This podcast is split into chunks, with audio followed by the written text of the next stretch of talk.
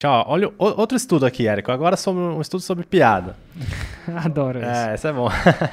em 2012, é, rolou o furacão Sandy, que ele matou mais de 100 pessoas e, foi para os Estados Unidos esse furacão. A pessoa sa- o pessoal sabia que estava indo para os Estados Unidos, né? E, e eles aproveitaram para fazer esse estudo sobre piadas. E eles apresentaram três tweets sobre piadas e brincadeiras relacionadas a esse furacão, durante timings diferentes. Então eles fizeram a piada no dia que atingiu é, o furacão na costa dos Estados Unidos. Depois- 45 dias depois, 60 dias depois e 99 dias depois. Aquele coisa da piada sarcástica, né? Exato. Tem um estilo de piada que é uma coisa mais sarcástica. Então, até 45 dias depois que o furacão atingiu a costa, as pessoas não achavam engraçado. Hum, É tipo, pô, morreu gente, né, cara? É. Mas depois. Depois de 45 a 60 dias, atingiu aí o pico de, de graça.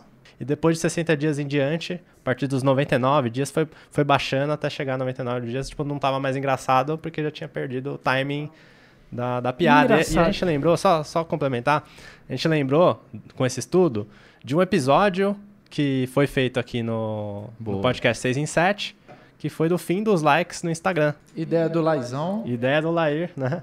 E aí, e aí a gente fez esse episódio e, e foi um dos que mais gerou repercussão. É mesmo? É, foi um dos mais que ge- gerou repercussão e por conta do timing. Se a gente fizesse hoje esse episódio, não, Ah, não iria afetar tanto porque foi logo que, que aconteceu, que a gente fez, né? Faz sentido, faz sentido.